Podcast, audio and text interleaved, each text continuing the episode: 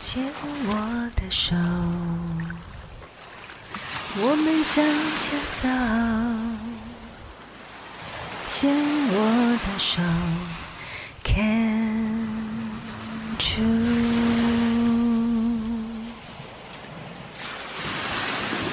牵我的手，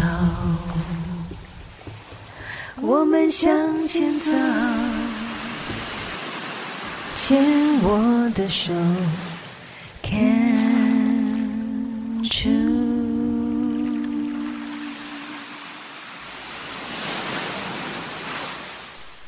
大家好，欢迎收听牵手之声 Canchus 网络广播电台。您现在收听的节目是米娜哈哈记事本，我是主持人米娜。如果您是第一次收听这个节目的听众朋友们，本节目播出的时间是在星期三的晚上十点到十一点首播，这个时段是由四个主持人轮流主持播出的。所以下一次播出的时间则是在四个星期后，也就是三月二十三号的晚上十点到十一点播出。欢迎听众朋友们持续锁定收听。如果对于亲手之声网络广播电台的就是节目表有想要更多了解的话，都欢迎到牵手之声的就是粉丝专业，或是到网站都可以找到很多相关讯息。我们节目现在进行到了就是第二个单元，第二个单元是花样女孩向前冲。这边米娜要继续来跟大家聊聊天。刚刚在第一个单元跟听众朋友们聊到，就是因为经过一个过年，然后过年就会有一些感触，就是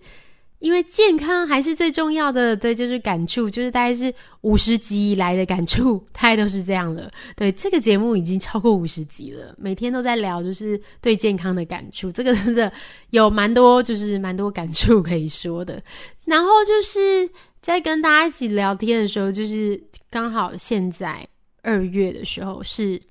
变冷了，台湾变得很冷，然后一直下雨，是一个很典型的讨厌的天气。这样子，不晓得大家就是有没有开始想要出去玩了？我真的觉得这台湾已经不只是台湾啦，全世界在肺炎的这个情况下已经笼罩太久了，然后大家太久都没有出去玩了。比如说出国旅行啊，我说的是像这种这种，因为像出国之前有跟朋友聊到说，诶，如果是真的出国的话，这是有办法做到的吗？如果不考虑就是可能飞机上的这些呃确诊的风险啊等等的，然后朋友就说，诶，可是如果我们今天去的那个国家，然后要住防疫旅馆十四天，然后去就要先住十四天，回来要再住十四天，诶，这样就二十八天一个月嘞。所以真的是，如果不是商务或者很重要的事情的话，真的很难可以就是做这样子 出国旅游的规划。这样子，不晓得大家之前就是都去哪边玩？最近非常非常的想念清景泽。清景泽我觉得是一个很棒的地方哎、就是在就是疫情之前，我们每一次就是尽量在假期的时候会安排一些旅行，然后很常去香港或者是日本这样，因为都是比较近的地方。但是新景泽就是一个很呃很很神秘的地方，我觉得就是它有一个凹类嘛，新景泽有在车站有一个凹类然后是可以逛街的，然后你可以看到很多的牌子。那边也有很多餐厅可以用餐，然后呢，但是它旁边就有饭店。如果你们要去太远的话，在那个清景泽的车站旁边，其实就有一个王子饭店的分别馆可以住这样子。然后这个王子饭店，它就可以走路到到车站，或是走路到奥莱，都很快可以抵达。但是呢，它这个清景泽因为这个地利的关系，就是它是一个大自然风景非常漂亮的地方，所以。有滑雪场啊、树林啊、湖，就是很多自然景观。然后我印象很深刻的是，我们每次在清景泽散步的时候啊，清景泽的是很安静的，它是一种很难想象，在城市中很难想象的安静。你在走路的时候，你只听到自己的脚步声跟自己的衣服的声音，然后你会觉得哇，内心会真的觉得蛮宁静的哦，就是。然后冷冷的风，清景泽我们通常去都是可能秋秋天、秋冬那个时候，其实那边已经蛮冷的。但是国外的冷，因为大部分都是干冷，好像比较少湿冷的感觉。我们不管去日本或是去欧洲，蛮多都感觉很干冷，就是虽然温度很低，可是你不会觉得这么冷。然后你就在就是树林间吹着冰冰的风，然后散步，听着自己的脚步声。然后回到饭店的时候，饭店很可爱，就都会有火炉，就是它会生火炉，然后你可以在那边取暖，然后喝一杯咖啡，吃一点点心。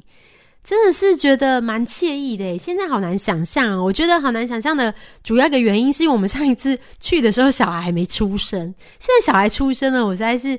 不知道，就是诶，可以带他去吗？就是，但是还是蛮想带他去的，因为小朋友真的是蛮辛苦的。因为我们的宝宝现在一岁半，然后以前我们都会就是在疫情之前都可以带小朋友去很多地方玩啊。那个时候的小孩，可是现在因为疫情的关系，像小朋友就不能出国，因为小朋友在某一个年纪之前啊，坐飞机是不需要机票的，应该只要税金这些，然后住饭店也不用钱。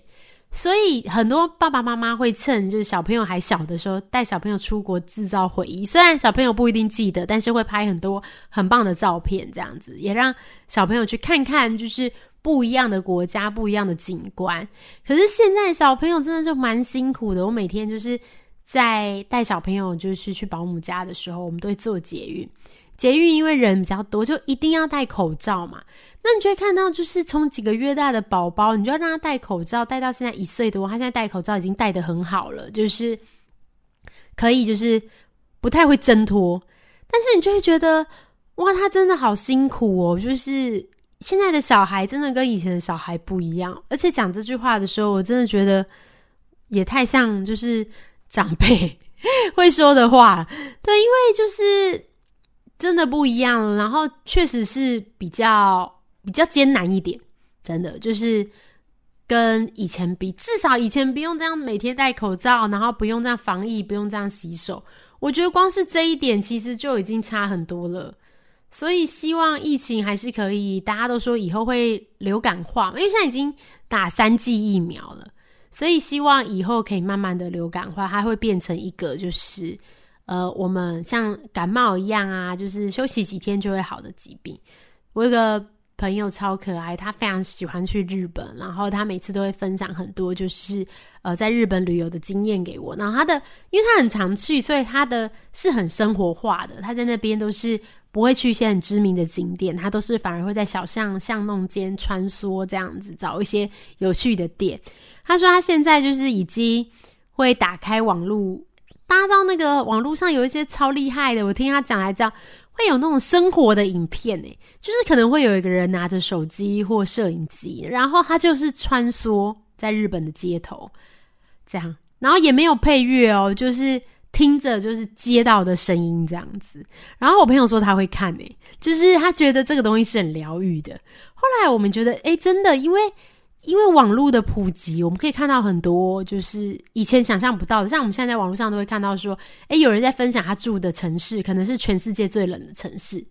可能就是水泼出去就结冰了。以前我们都说啊，这个地方很冷，但是没办法想象多冷。可是因为因为媒体的发达，然后拍摄的这个进步，所以真的我们就可以看到这些影片，然后就像我们就是在现场一样，这样，所以也。发掘了我们很多想象，这样，但是最好的其实还是可以本人出去啦，不管是就是去哪边，就是还是去走一走，其实是比较好的。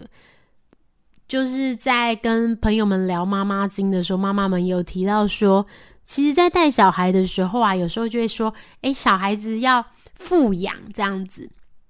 其实他们讲的富，指的不一定是你给他很多钱。这种，或是穿金戴银的富，说有时候富养的意思，其实来自于你给他的外界的资源跟刺激。你有没有常常带他去走走看看外面？你有没有常带他去认识一些新的事物，认识动物啊，或是认识日常啊？有没有带他去认识新的人？那这些其实，在小朋友的，就是小脑袋在。建构的这个这段时间，尤其是一岁后，他快速的在吸收很多新的资讯的时候，就会有给他很多启发。所以在我们小朋友最近刚过完年，满了一岁半，就会觉得哇，他变了好多。之前还很担心他不会说话，就是都之前都还是妈妈妈妈这样子，妈妈嘛一天要叫大概五百次这样，但是现在开始会讲新的了，比如说垃圾车、脚踏车，类似这样，我就觉得哇很好诶，就是你每天看着宝宝成长，但是还是就是希望他赶快长大，也希望就是他可以开始他的独立的人生，然后我也可以开始就是学习。独立的人生吗？就是要找回自己的生活，这样子就回到刚刚第一段讲的，就是很多事情不是生病以后才发现啊，我在这个家庭或是在这个角色中失去自己，就是我们时时刻刻还是要看一下有没有满足、关心自己的需求，因为呃，关心自己的这个需求是很重要的。好的，我们等下再来继续聊聊天喽。